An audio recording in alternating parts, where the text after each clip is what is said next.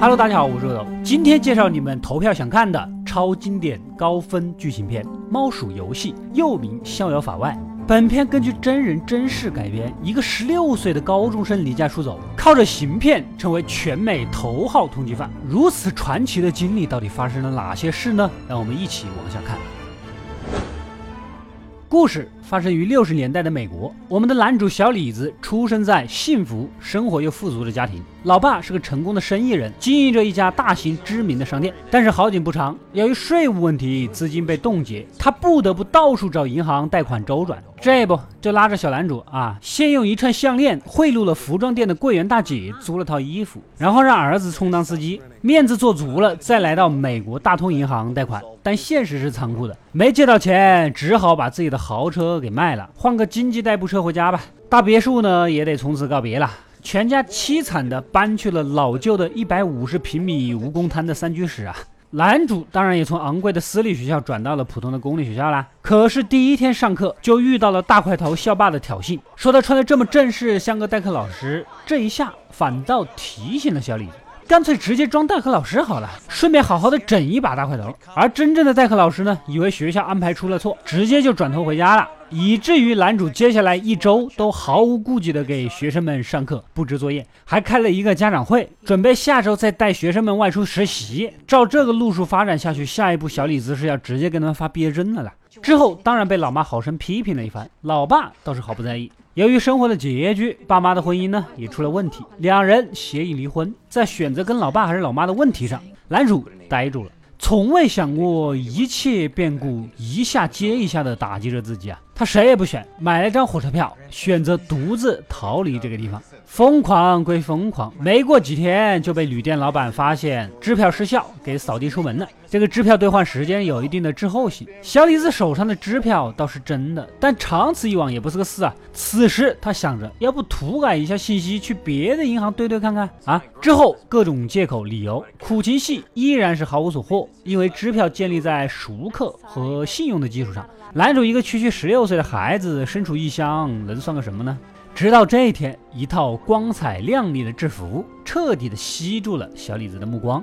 飞行员啊，身边环绕着众多的空姐，走哪儿都是人群的焦点。这就是男主这个年龄该有的追求啊！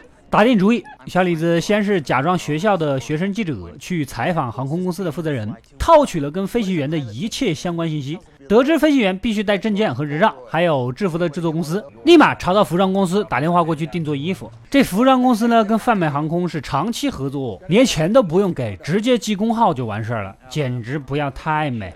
穿上制服之后，不仅路上吸金无数，之前拒绝他的那些银行，冲着这身衣服兑钱都麻溜的快，连验都不验，真的是社会地位啊！接着开始伪造薪水支票，依然是走到哪儿对到哪儿，完全没人怀疑，一路顺畅。那就直接大批量的伪造吧。银行不够用了，听人说机场能兑，立马去机场。这第一次来到机场，前台小姐呢一看男主穿着制服，以为是搭机的，半推半就下就直接送到了飞机驾驶舱。还好之前采访得到了不少信息呀，能跟机长聊上面那个几句不露馅。但是折叠座椅在哪儿？找半天没找到，又不好意思开口问。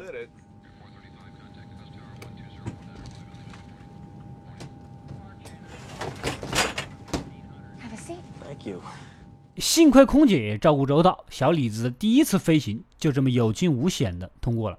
接下来继续疯狂兑钱。顺便撩到了柜台小姐姐，从她的口中得知了支票的编码规律。如果两家银行跨越的距离足够远，那么假支票啊 就不会那么快被识破。老汤是 FBI 经济犯罪调查科的探员，他早就盯上了小李子的案子了啊！这一天就接到了度假酒店疑似假支票的举报，哪知道小李子浑然不知，还住在这儿啊！老汤直接就上门破门而入，大喊：“警察，举起手来！”此时的小李子正在厕所，吓了一跳。调整了一下情绪，就光明正大的走了出来，然后自称是美国特勤局的探员，也是来抓罪犯的。这个时候，楼下正好有一个比较熟的房客带着他的盲眼老爸外出，小李子冲着他们打了个招呼，信誓旦旦的让老唐误以为那是他同事，正带着罪犯离开，然后再找个借口下楼，出门就直接跑了。这个心理素质，这个演技，谁能想到是个十六七岁的少年？一次偶然，老汤被一个同样喜欢看漫画的服务员提醒，这才知道男主一直以来住酒店用的名字啊，源自漫画的主角。这不就是说明他还是个小孩吗？怪不得查不到指纹呢。顺着暴尸孩子的线索走，还真就找到了男主的妈妈。小李子的角色扮演和欺骗方法是越来越成熟，甚至睡小姐用假支票付款，对方还倒找钱。可怜的小姐姐呀！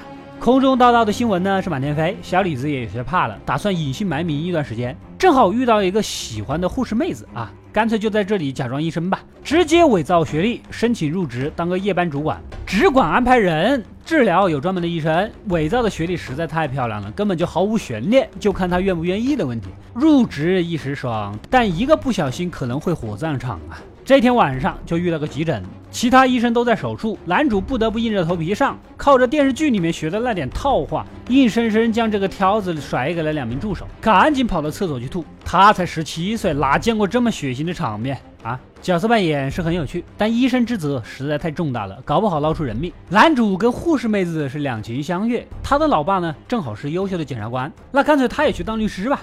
去护士妹子家提亲，以这个假学历背景来说，老丈人丈母娘那是简直喜欢的不得了啊！立马认可了男主，接着就安排上了律师助理的工作，就在老丈人身边，这一路顺风顺水。小李子呢也很努力，凭实力恶补几周的课程，通过了律师资格的考试。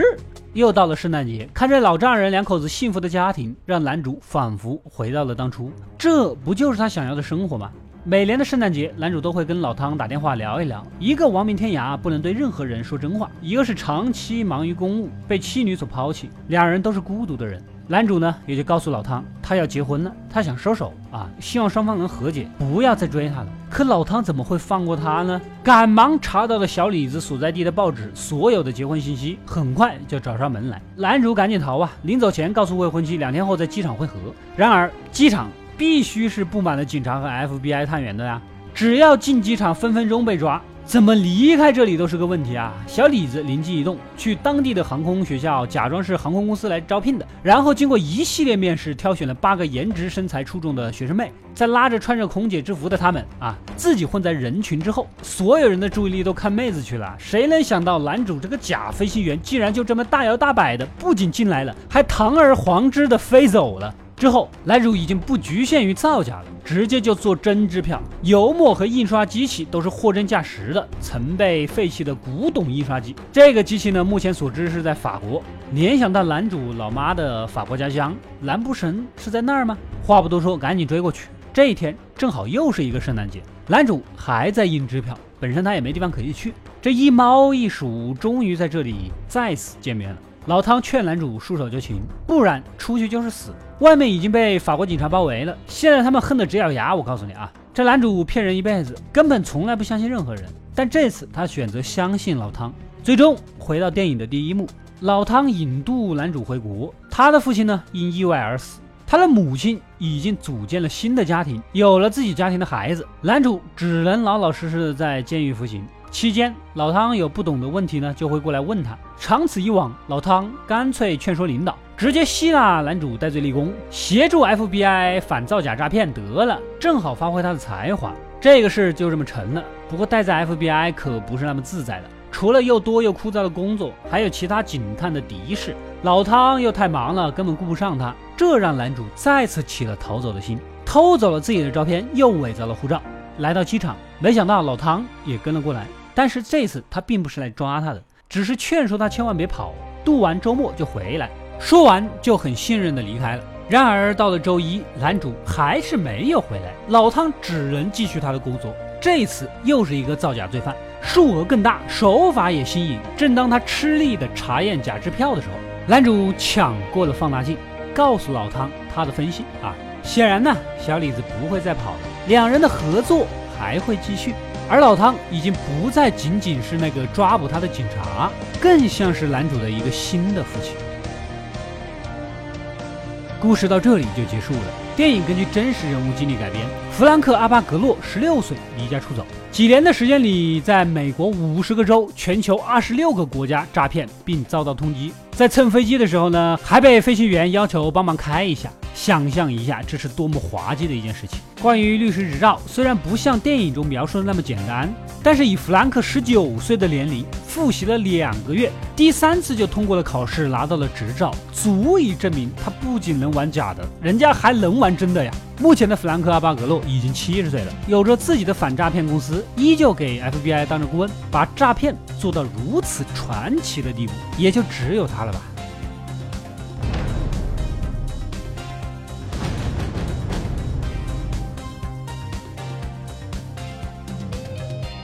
我是阿斗，一个让你沉迷于故事的讲述者，浓缩电影精华又不失它本来的魅力。扫描二维码，添加我的微信号，除了能第一时间收到更新，更有独家解读的视频等待你的发掘。扫描它，然后带走我。